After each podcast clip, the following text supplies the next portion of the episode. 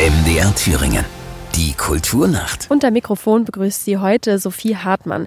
Allerdings nicht aus dem Studio, sondern ich befinde mich gerade in Weimar am Haus am Horn, dem Musterhaus des Bauhauses, das hier vor genau 100 Jahren gebaut wurde. Geplant war es eigentlich als ein Versuchsobjekt. Es sollte für all das stehen, was das Bauhaus verkörpert. In der Architektur, in der Raumgestaltung, in der Einrichtung. 100 Prozent Bauhaus also für alle sichtbar gemacht. Damit ist es auch in die Geschichte eingegangen, als eine architektonische Ikone. Und zwar nicht nur, weil es die einzige realisierte Bauhausarchitektur in Weimar geblieben ist, sondern weil das Haus am Horn seiner Zeit weit voraus war. Warum das so war und was die Bauhäusler sich bei all dem gedacht haben, darüber spreche ich gleich mit Ute Ackermann. Sie ist die Kustodin der Bauhaussammlung in Weimar. Das heißt, sie kennt wirklich jeden Winkel in dem Haus. Und ich freue mich sehr, dass sie mit mir jetzt eine kleine Führung macht.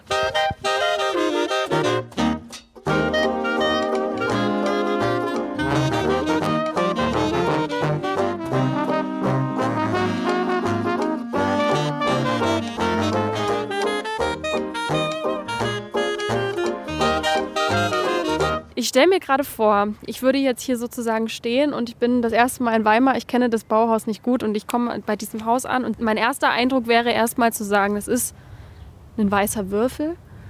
Es ist ein relativ unspektakuläres Ensemble auch drumherum.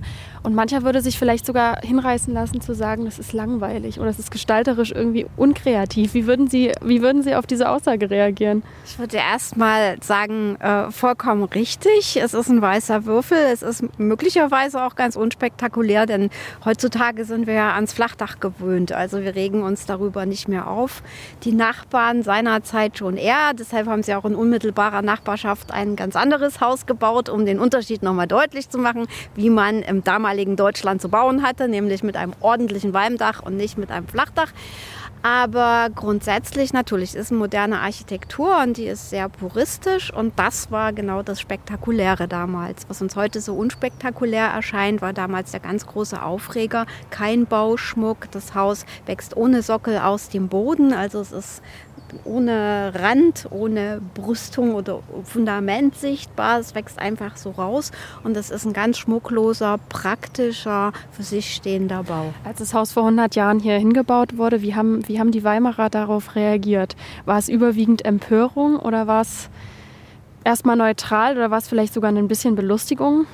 Es war alles vorhanden. Es gab Menschen, die gesagt haben, oh, endlich eine moderne Architektur. Die waren freilich etwas in der Unterzahl.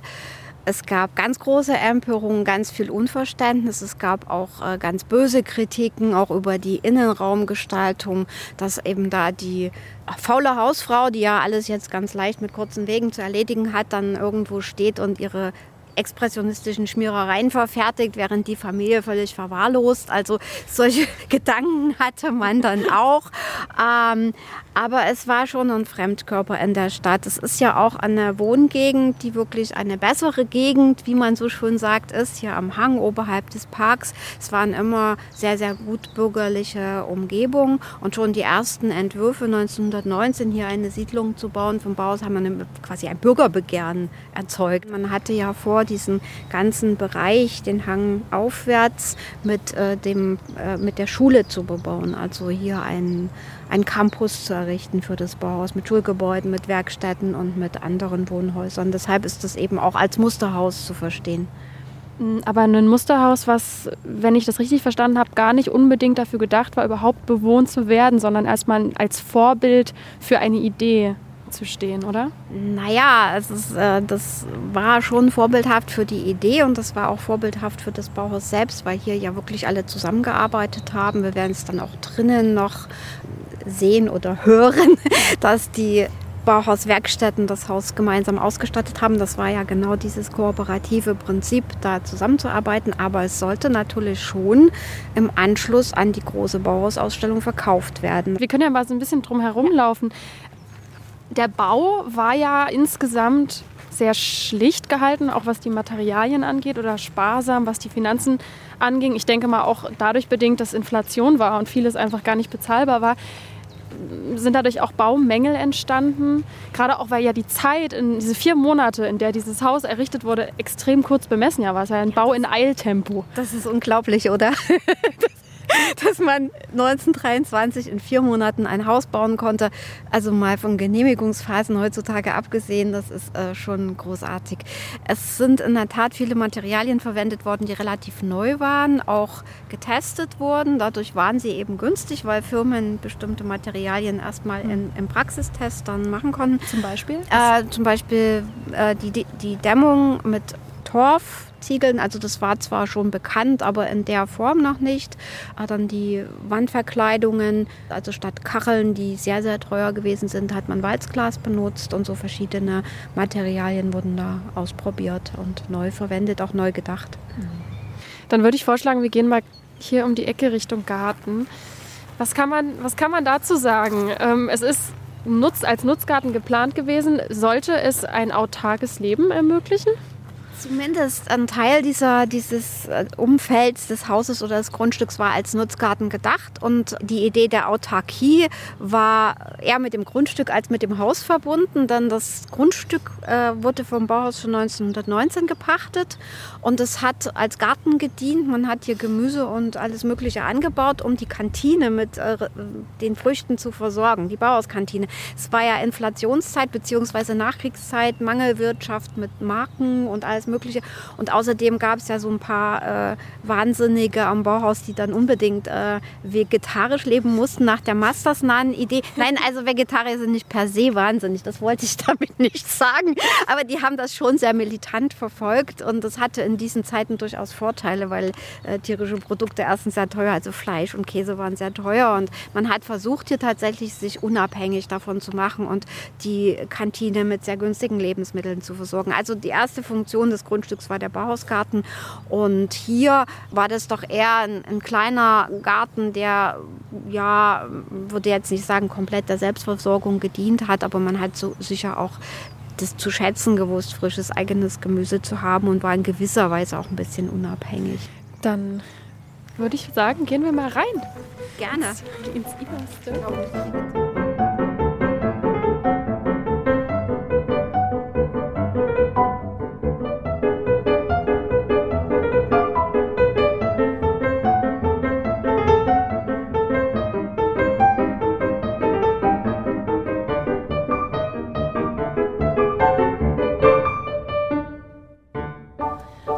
Was mir zuerst auffällt, ist, die Tür ist für jemand Großen, wie ich es bin, doch relativ klein, oder? Man fühlt sich, also ich fühle mich beengt hier drinnen.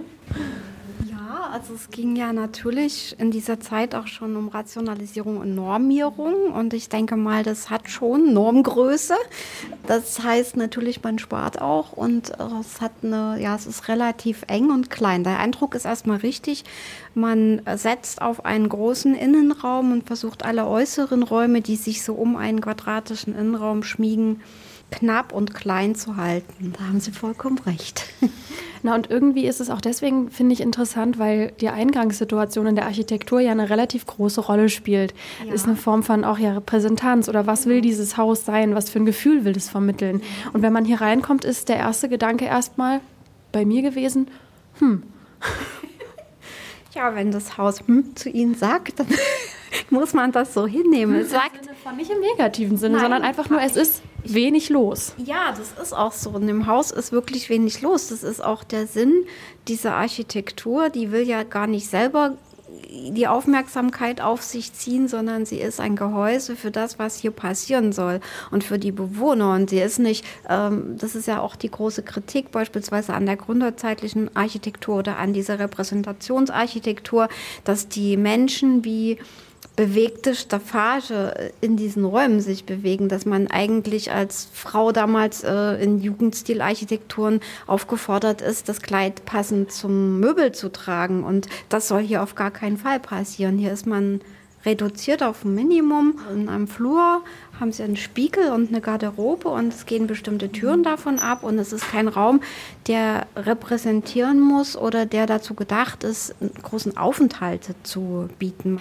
Wenn man jetzt nach rechts gehen würde von der Tür aus, ist hier jetzt der Ticketbereich, wo man sich, wo man sich ein Eintrittsticket kaufen würde. Früher war dort das Gästezimmer. Ja.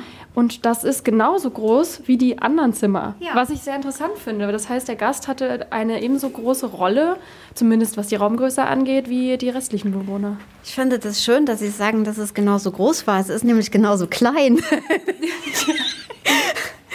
Und ja, natürlich. Also das ist ganz schön. Das ist wie so ein, das ist schön, dass Ihnen das auffällt. Das ist wie so ein demokratisches Konzept. Also man ist hier als Gast ein Teil der Bewohnerschaft des Hauses. Andererseits hat man als Gast auch ähm, den Vorteil, dass man, wenn man alle Türen schließt, man hier so einen Zugang zum äh, eigenen Gäste-WC oder zu einem WC hat und auch nicht unbedingt die Wege der Familie kreuzt. Das ist sowohl für die eine wie auch für die andere Partei durchaus angenehm. Also man kann relativ unabhängig hier äh, zu Gast sein.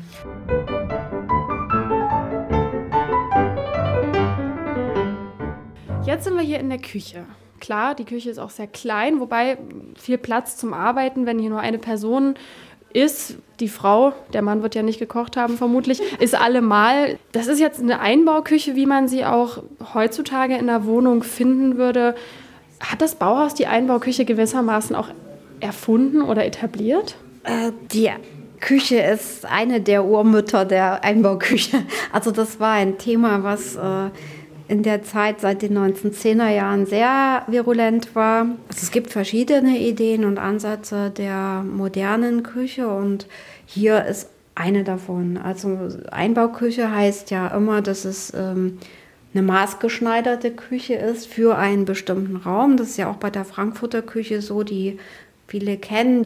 Und hier ist einfach genauso eine Art gedacht, besonders Interessant sind eben die durchgehenden Arbeitsflächen. Das ist wirklich neu, dass man keine Ansätze hat, wo irgendwelcher Schmutz, Krümel oder so weiter äh, runter reinfallen kann, dass man kurze Wege hat. Das hat Georg Muche mitbedacht, der ja das Haus entworfen hat, nicht die Küche, aber die Räume. Und er bezeichnet die Küche auch als das Laboratorium der Hausfrau. Und ich bin ein bisschen erstaunt, dass Sie so ganz selbstverständlich sagen, dass der Mann nicht gekocht hat. Das ich hätte ich jetzt nicht. Nein, es war jetzt ein Scherz. Ich gehe natürlich von Nein, vor 100 Jahren aus natürlich. Wir gehen von vor 100 Jahren auf, deshalb regen wir uns auch nicht darüber auf, dass Herr Muche gesagt hat, die Hausfrau äh, wird ähm, durch überflüssige Wege und wenn sie sich in der Hausarbeit so verschleißt, von ihrer Entwicklung abgehalten und das ist schädlich für die Familie, auch schädlich für ihren Mann. Ähm, deshalb müssen wir ihr die Arbeit erleichtern, indem wir ihr eine schöne Küche gestalten mit kurzen Wegen. Auf die Idee, dass der Mann vielleicht helfen könnte, kam er nicht. Aber genau das ist der Punkt. Es ist von vor 100 Jahren. Es ist so gedacht, dass man von der Küche aus direkt in das Kinderzimmer schauen kann. Also man sieht hier, während man seinen Haushalt führt, auch kann man noch ein halbes Auge auf die Kinder werfen. In der Diagonalen, also in der größtmöglichsten Entfernung vom Kinderzimmer, steht übrigens der Schreibtisch des Hausherrn. Also auch, auch eine subkutane Botschaft. Aber ich würde trotzdem gerne noch mal auf einen Punkt zu sprechen kommen. Sie haben natürlich gerade zu Recht auch Georg Muches Meinung über die Aufgaben der Frau kritisiert, aber ich habe im Bauhausbuch, da, also in dem dritten Bauhausbuch, eine Sache gelesen, die lese ich mal kurz vor. Die Frau wird durch die Überhäufung mit banaler und mechanischer Arbeit zur bloßen Arbeitskraft herabgewürdigt. Sie wird interesselos für die höheren Aufgaben des Lebens. Das heißt ja eigentlich, hatte man gehofft, durch diese Zweck- volle Gestaltung, ihr Zeit für andere Dinge zu geben, die vielleicht auch intellektueller Natur waren. Da, gebe ich Ihnen vollkommen recht und das meinte ich auch, wenn vor 100 Jahren, also mit dieser Selbstverständlichkeit, mit der Muche darüber spricht, dass die Frau diese Aufgaben erledigt, darüber schmunzeln wir heute. Aber die Idee ist natürlich vollkommen richtig zu erkennen, dass dieser der Haushalt sehr viel Zeit, sehr viel Kraft beansprucht und einen von vielen anderen Dingen abhält. Aber auch das war eben und das ist interessant, das war in einer Kritik zum Haus ein Punkt, dass äh, quasi die Frauen von ihrer angeborenen Tätigkeit abgehalten wurden und dann auf komische Ideen kommen könnten, zum Beispiel Kunst zu machen oder ein Buch zu lesen. Wir gehen jetzt vielleicht einfach gerade mal nach ähm, da hinten in das Kinderzimmer durch, bevor wir noch mal zum Esszimmer kommen. Da ist ja der einzige weitere Zugang nach draußen. Und der ist ausgerechnet vom Kinderzimmer. Warum? Ja, das ist äh, eben auch der Wunsch, dass die Kinder äh, relativ schnell raus und rein können und draußen spielen können. Und das Haus selbst ist ja ein relativ geschützter Raum, also das ist umzäunt. Die Kinder können also nicht einfach weglaufen. Wichtig war aber die Idee, dass man draußen spielen kann, dass man raus und rein kann, dass die Kinder ihren Raum erweitern, also ihr Kinderzimmer nach draußen erweitern können. Ansonsten auch ist ja natürlich auffällig, dass das Kinderzimmer das zweitgrößte Raum, äh, der zweitgrößte Raum in diesem Haus ja. ist. Da frage ich natürlich wieder, wie auch schon bei den Gästen, kommt den Kindern eine besonders wichtige Rolle zuteil im Familienumfeld? Ja, das ist richtig. Also zum einen muss man sagen, äh, war der Raum ja für zwei Kinder gedacht. Dann haben die ein anderes Raumbedürfnis. Also Kinder zu beschränken in ihrer Bewegungsfreiheit ist natürlich grausam und nicht im Sinne der Bauhauspädagogik, auch der Ansätze, die Benita Otto oder einmal Sithof Buscher insbesondere hatten und äh, sagten, also das geht hier um äh, die Entfaltung der Fantasie, Kinder brauchen Bewegung. Man hatte hier viele Freiheiten, das, was man damals gar nicht durfte, die Wände bekritzeln, war hier angesagt und plan. Es gab also Tafeln, die so bis zur Griffhöhe der Kinder an der Wand angebracht waren und da waren die Kinder aufgefordert, die Wand zu beschmieren. Also wir gehen noch mal ein Stück zurück, weil wir haben jetzt natürlich einen Raum übersprungen, nämlich der, der zwischen der Küche liegt und dem Kinderzimmer. Wir haben es ja gerade schon, oder Sie haben es ja gerade schon gesagt, von der Küche aus kann man durch das Esszimmer in das Kinderzimmer schauen. Aber warum liegt denn das Kinderzimmer dann nicht direkt neben, dem, neben der Küche? Ja, das hat auch einen praktischen Grund. Das ist äh, Wegeführung letzten Endes, denn äh, in der Küche wurde nicht gegessen. Das war ausschließlich eben Laboratorium und äh, da durfte man sich auch nicht hinsetzen. Ich glaube, es gab einen Hocker, aber so dieses gemütliche Kaffeetrinken in der Küche, was wir heute so kennen, das fand da nicht statt. Deshalb hatte man in unmittelbarer Nähe zur Küche dieses kleine Esszimmer, was ausschließlich für diese Funktion gedacht war. Aber das ist ja wirklich schon sehr klein dafür, dass hier teilweise drei Familien drin gewohnt haben.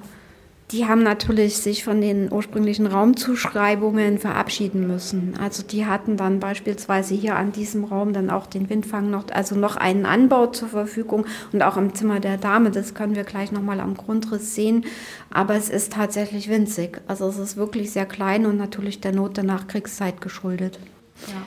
Dann gehen wir jetzt mal in das Zimmer der Frau, was direkt neben dem Kinderzimmer liegt. Äh, auch das ist, gut, wir haben uns schon daran gewöhnt, nicht besonders groß. Es besteht jetzt erstmal nur aus einem Bett, einem Schrank und im Mittelpunkt aus einem Schminktisch. Oder wie würde man das, wie hätte man das damals bezeichnet? Ja, da, das Möbelstück heißt tatsächlich Toilettentisch. Also man machte hier seine Morgentoilette und äh, ich finde immer, das sieht so ein bisschen aus wie aus einer frühen äh, Folge von Raumschiff Enterprise oder so. Also es hat was sehr Futuristisches, es ist ein Möbelstück, das äh, einerseits aus Holz und Milchglas und äh, glänzenden Metalleinfassungen gefertigt ist. Es ist ein sehr kostbares Holz, verschiedene Hölzer, helle und dunkle. Es hat einen großen ovalen Spiegel und einen kleineren runden. Und man kann also von allen Seiten sich anschauen und den Bubikopf wunderbar frisieren. Es lag hier auch ähm, in dem Aus zu Ausstellungszeiten ein Föhn, ein Föhn von, von einer großen Elektrofirma.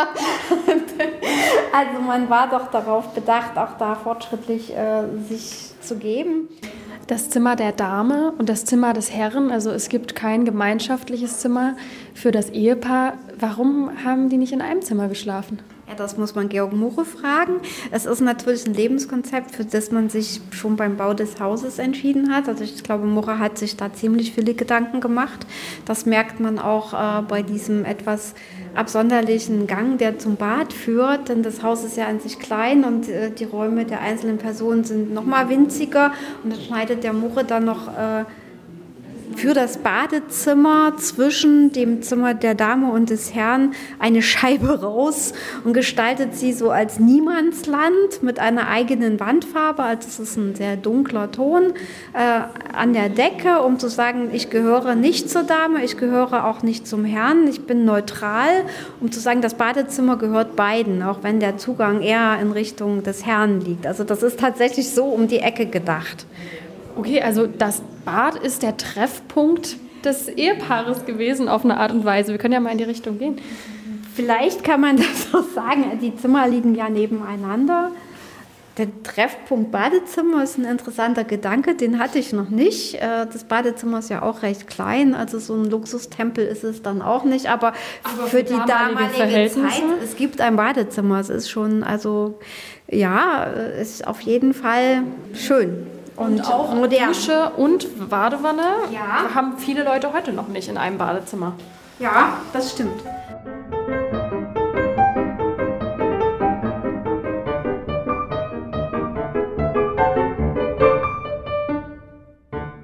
Wir gehen mal weiter ins, ins Herrenzimmer. Auch das ist ja wahnsinnig spartanisch eingerichtet, noch spartanischer eigentlich als das der Frau, weil dieser tolle Schminktisch nicht, nicht dabei ist.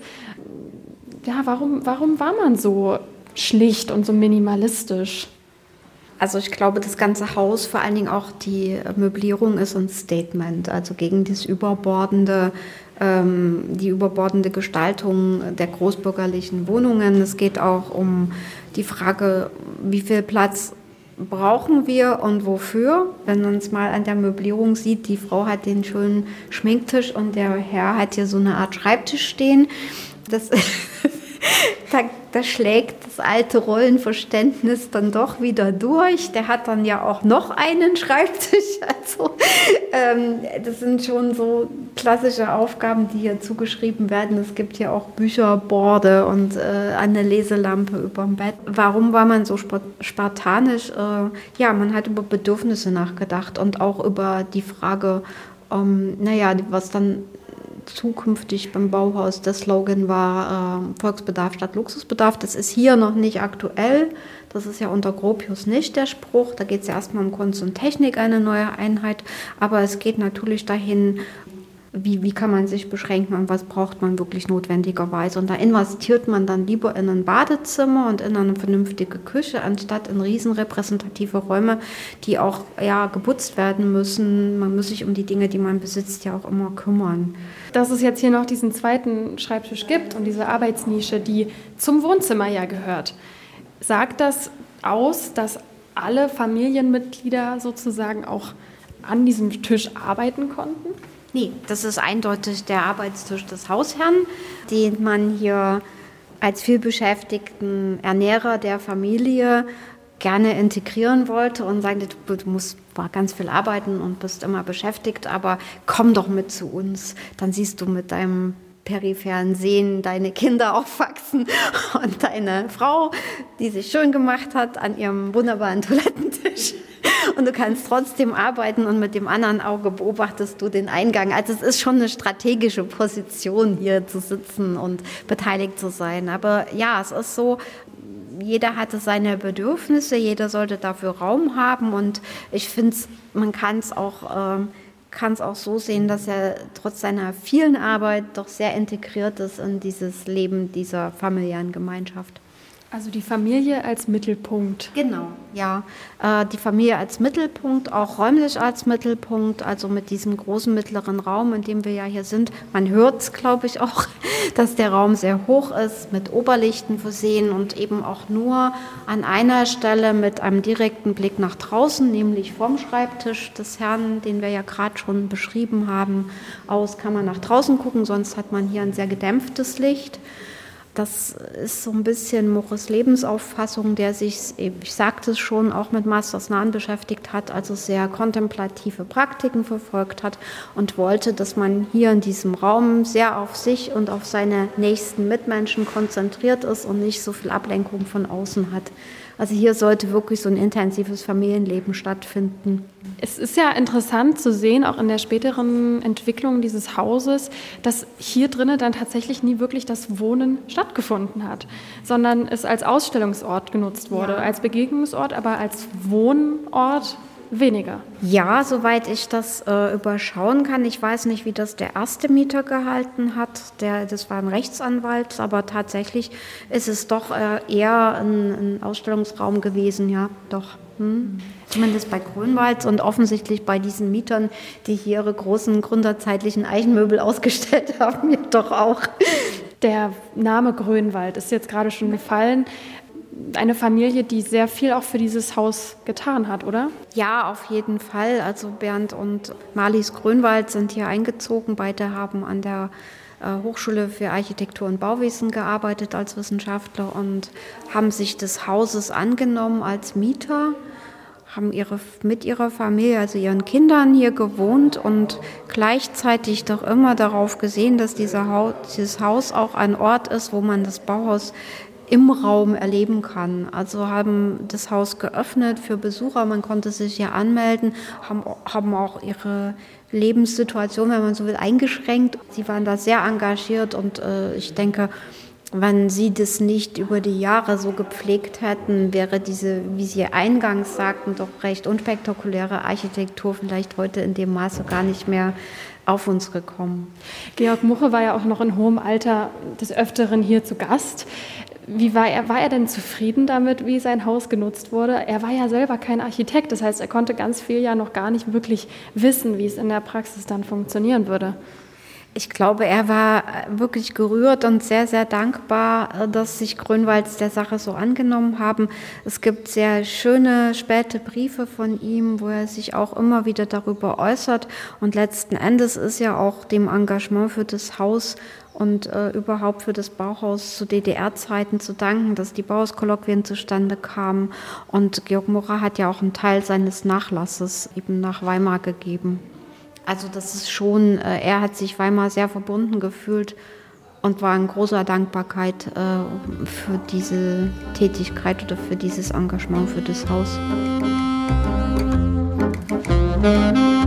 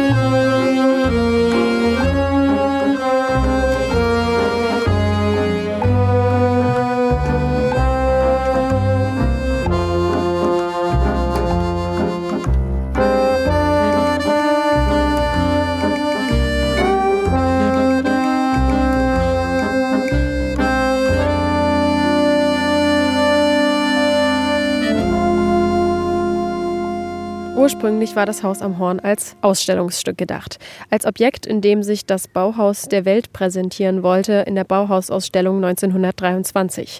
Heute ist es wieder ein Ausstellungsstück, aber dazwischen in den vielen Jahren war es tatsächlich mal ein bewohntes Haus. Mit einem ehemaligen Bewohner werde ich mich gleich treffen. Er wird mir auch noch mal eine kleine Führung geben, aber er wird die Dinge wahrscheinlich ein bisschen anders schildern, nämlich aus seiner Perspektive, aus der Perspektive eines Wohnenden. Hi, Hallo, Sophie. Du bist Jens? ich heiße Jens Grönwald und bin in diesem Haus aufgewachsen, habe hier meine Kindheit verbracht. Wie alt warst du, als ihr hierher gezogen seid? Sechs Jahre, ich denke mal kurz vor der Schuleinführung. 71 oder 72 und 73 bin ich in die Schule gekommen. Hier oben, die Straße hoch? Das, na, Fürnberg-Schule. Ja. Dann hattet ihr einen Schulweg von zwei Minuten. Na. Und äh, ich bin auch öfter in Hausschuhen dort oben angekommen, weil ich gar nicht drüber nachgedacht habe, mich umzuziehen. Und wenn eben mal was ausfiel oder wir Zeit hatten, dann sind auch alle Kinder hier runter. Das Schöne für uns am Horn war, alle Kinder und dann auch die Jugendlichen waren hier. Wir haben in dem Garten Partys gefeiert. Die ganze Welt kam zu Besuch. Hier war immer was los. Solche Erinnerungen stecken drin. Und durch die Umbauten ist das eben alles ganz anders. Jetzt ist es dieses Musterhaus. Gar nicht mehr mein Kindheitshaus. Wie oft kommst du her? Mit Freunden ein, zweimal im Jahr. Und dann erzählst du die Geschichten, die du hier erlebt hast, oder bist du dann als Museumsbesucher hier? Nö, nö, Geschichten. Für mich ist das ja nicht wirklich ein Museum. Die, Muss doch auch skurril für dich sein. Oder? Dass, dass hier ständig Leute Eintritt zahlen in einem Haus, in dem du früher gelebt hast, um es sich anzuschauen. skurril ist es nur, wenn ich bezahlen muss. Ja. Das ist mir auch schon passiert. Ich hatte meinen Studentenausweis vergessen, da musste Eintritt bezahlen. Dir war als Kind natürlich nicht so wirklich bewusst, was das überhaupt bedeutet hat, auch historisch in diesem Haus zu wohnen. Aber wie wurdest du von außen behandelt? Warst du immer der besondere Junge, der im Haus am Horn groß geworden ist? Oder haben die meisten Leute das gar nicht richtig begriffen? Nein, dadurch, dass das für uns normal war und alle Kinder mit hier, es war schön, diesen Platz zu haben. Aber wir empfanden das nicht als besonders. Und wir bekamen schon als Kinder die Situation und die Besonderheit des Hauses erklärt. Und durch die vielen Besucher dann auch die Eindrücke. Aber es war völlig normal. Was waren das für Besucher? Also du hast schon gesagt, Georg Muche war oft hier. die letzten alten Bauhäusler, dann die Kollegen unserer Eltern. Und das waren eben alles Architekten und Professoren. Und dann, unsere Mutter war zu DDR-Zeiten an der Hochschule die Ausländerbeauftragte, die ganzen ausländischen Studenten aus aller Welt. In welchem Zustand war denn das Haus, als ihr es, habt ihr es eigentlich gekauft oder gemietet? Äh, Wir waren hier zur Miete und zu DDR-Zeiten zu dem DDR-Mietpreis. Ich weiß nicht, 60, 60 Ostmark vielleicht.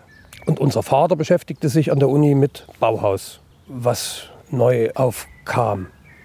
Und Wieder das neu aufkam. wieder neu aufkam. Und das war hier leer und die Hochschule mietete das, glaube ich, von der Stadt auf die Initiative und wir sanierten das hier und zogen ein. Aber es war ganz schön runtergekommen schon. Es war völlig runtergekommen und man überlegte eigentlich den Abbruch, soweit ich das weiß.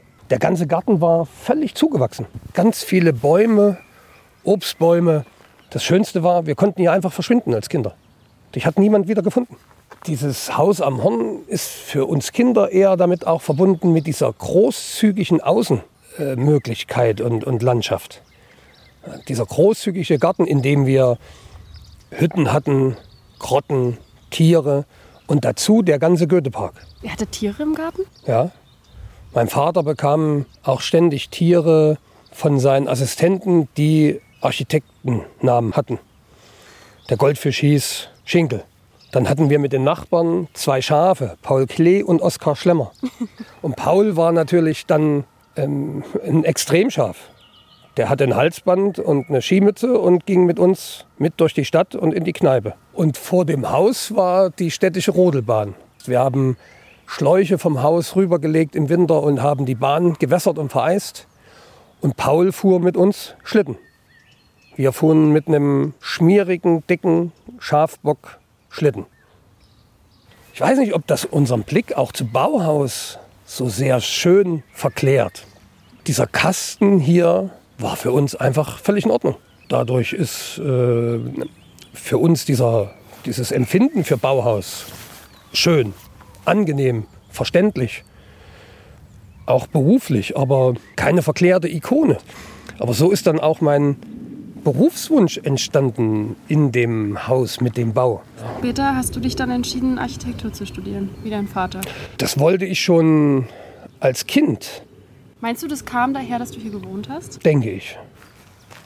weiß nicht, als wir Kinder waren und vorne am Tor stand ich und äh, drei ältere Damen liefen dort lang. Und die eine schüttelte den Kopf und sagte zu ihren Freundinnen, nee, nee, nee, was sich die jungen Leute heutzutage alles einfallen lassen. Und dabei war das ja gebaut, als sie jung waren.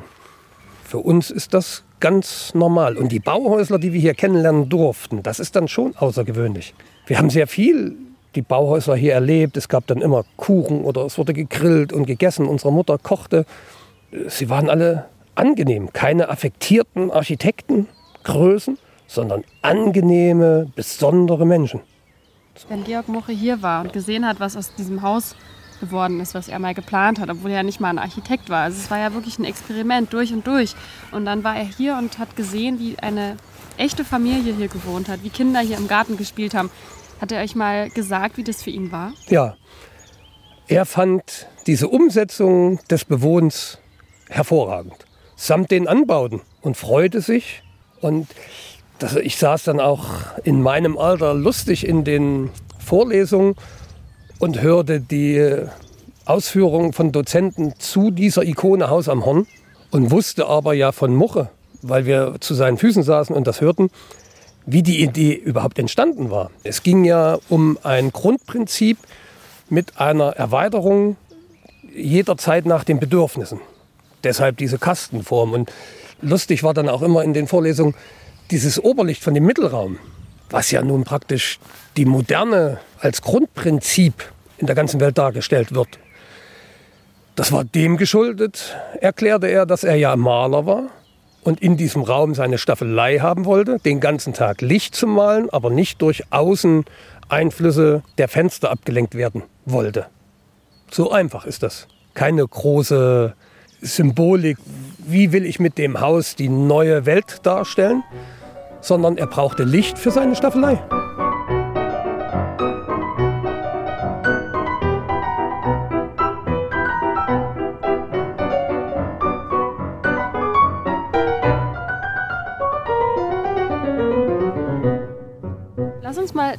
Wirklich mal reingehen, weil es ist ja so, dass sehr viele Räume sicherlich anders genutzt wurden, als sie in der originalen Konzeption gedacht waren. Na hier, diese Ostfront, hier waren noch zwei Zimmer dran. Und das waren auch Kinderzimmer. Okay, also die Kinderzimmer waren schon auf der Seite, wo, sie, wo es ursprünglich gedacht war. Nur halt vergrößert. Ja, das Kinderzimmer, das ursprüngliche, war dann unser Wohnzimmer. Der Mittelraum war ja nicht unser Wohnzimmer, das war ja Museum. Hallo. Ich habe uns angekündigt. Aber war das nicht schwer, dass der größte Raum des Hauses mit Abstand, obwohl es eh klein ist, für euch gar nicht nutzbar war als Wohnraum? Das hat uns Kinder nicht interessiert. Da man keinen Blick hat, ich erinnere mich, sind wir schnell immer durchgerannt. Die Größe des Raums war nicht Wohngefühl. Hier waren dann Feiern, aber der, das Einzige, was schön war zu Weihnachten, hier passte ein vier Meter großer Weihnachtsbaum rein. Und hier hinten, wo war das Schlafzimmer deiner Eltern? Als wir einzogen, war das Zimmer der Dame unser Schlafzimmer. Ja, und äh, von dem Wohnzimmer mit Schränken getrennt war Essplatz und hinter den Schränken wieder zwei Zimmer, was dann die Kinderzimmer meiner Brüder wurde ich weiß nicht, wir waren damals klein, aber heute finde ich das alles viel kleiner, als es damals war. Aber wenn es ohne den Anbau, ohne den Anbau hätte es doch nicht funktioniert, oder? Keine Ahnung. Im Osten war man Neubauwohnungen gewöhnt. Selbst dann wäre es immer noch großzügig gewesen. Ich verkläre das mit Sicherheit auch. Wenn man unsere Mutter fragt, war das wahrscheinlich schwieriger, so schön wie es war. Aber für uns Kinder war es perfekt. Hier war eine Schrankwand und mein Bett. Und mein Jugendschrank. Hier hast du als Jugendlicher gewohnt? Das habe ich dann, als ich jugendlich und aufmüpfig wurde und ein eigenes Zimmer brauchte, hat mein Vater mir das Gästezimmer, das, das, das Gästezimmer abgetreten, was sein Arbeitszimmer war. Äh, zu Ostzeiten vor 50 Jahren war das natürlich für mich absolute Großzügigkeit. So ein eigenes Zimmer mit dem Garten im Haus am Horn. Da war uns nicht bewusst, was ist nun Besonderes am Bauhaus und die Situation. Das war uns Kindern doch in dem Sinne egal. Es war einfach wunderschön. Aber deinen Eltern war es schon bewusst. Ja, das hat man uns auch erzählt und beigebracht. Aber als Kind ist dir das doch nicht wirklich wichtig. Da geht es, wenn man es nutzen kann. Und es hat funktioniert. In deiner Erinnerung hat dieses Haus richtig gut funktioniert. Unsere Eltern haben zwar viel Arbeit gehabt, aber für uns Kinder war die Funktion optimal.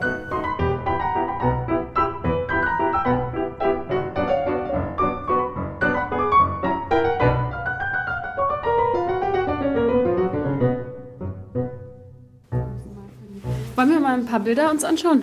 Ja. Vater mit meinem Bruder, mir und den Großeltern aus Leipzig. Da sieht man, dass hier vorne noch so einen Windfang vor die Tür. Der separate Eingang. Der separate Eingang. Hm. Das war das Stahltor, die Garage, der Anbau. Das würde man jetzt gar nicht erkennen, wenn man es so sieht. Hier hast du mal ein, ein Bild, wie das aussah, als wir einzogen. Ach du meine Güte. Das ist ja wirklich eine Ruine. Ruine. Aber da wurde euch dann nicht auch von abgeraten? Doch. Meine Mutter erzählt immer, selbst ihre Mutter sagt, seid ihr verrückt. Das könnt ihr euch nicht antun. Was kommt? 98. Bist du das? Das mit meinem Söhnchen. Da kann man wirklich mal richtig gut sehen, dass hier alles voll bewachsen ist. Und ja. hier, du würdest es nicht erkennen, dass es dieses Haus ist. Genau. Das war hinten die Terrasse neben dem Wintergarten. Vater und Georg Muche. Also der war schon auch oft hier, der, der Georg Muche. Die Hochschule in Weimar machte Bauhauskolloquien und lud dazu aus aller Welt die Bauhäusler, die noch lebten, ein. Und die sind auch immer alle bereitwillig von nah und fern angereist. Weil es auch, ich stelle es mir auch wie ein Klassentreffen vor, was dann immer stattgefunden hat. Denke ich auch. Ich denke mal, die kamen schon gern her. Hier war diese Geburtsstätte ihrer beruflichen Entwicklung. Und die Leute freuten sich ja, dass plötzlich ihre, ihre Jugend und ihre verrückten Ideen wieder bewusst wahrgenommen wurden. Oh, wow. So sah das, der Mittelraum aus. Also ich finde, es wirkt wahnsinnig gemütlich, obwohl nicht viele Möbel dastehen. Und jetzt in dem Museum, wenn man durchgeht, kann man sich nicht vorstellen, dass das gemütlich bewohnbar wäre. Aber mit den größeren Räumen und eingerichtet war das völlig anders. Und es war richtig schön gemütlich. Wann musstet ihr hier endgültig raus? 98 war der Auszug mit der Änderung, weil die Sanierung begann und das Haus Weltkulturerbe wurde. Jetzt ist es dieses Musterhaus. Gar nicht mehr mein Kindheitshaus. Es ist was ganz anderes. Und dadurch fehlt auch irgendwie so eine Traurigkeit, dass das anders ist, weil das jetzt eben was ganz anderes ist und schön und wieder Musterhaus und Museum. Und das gefällt mir gut.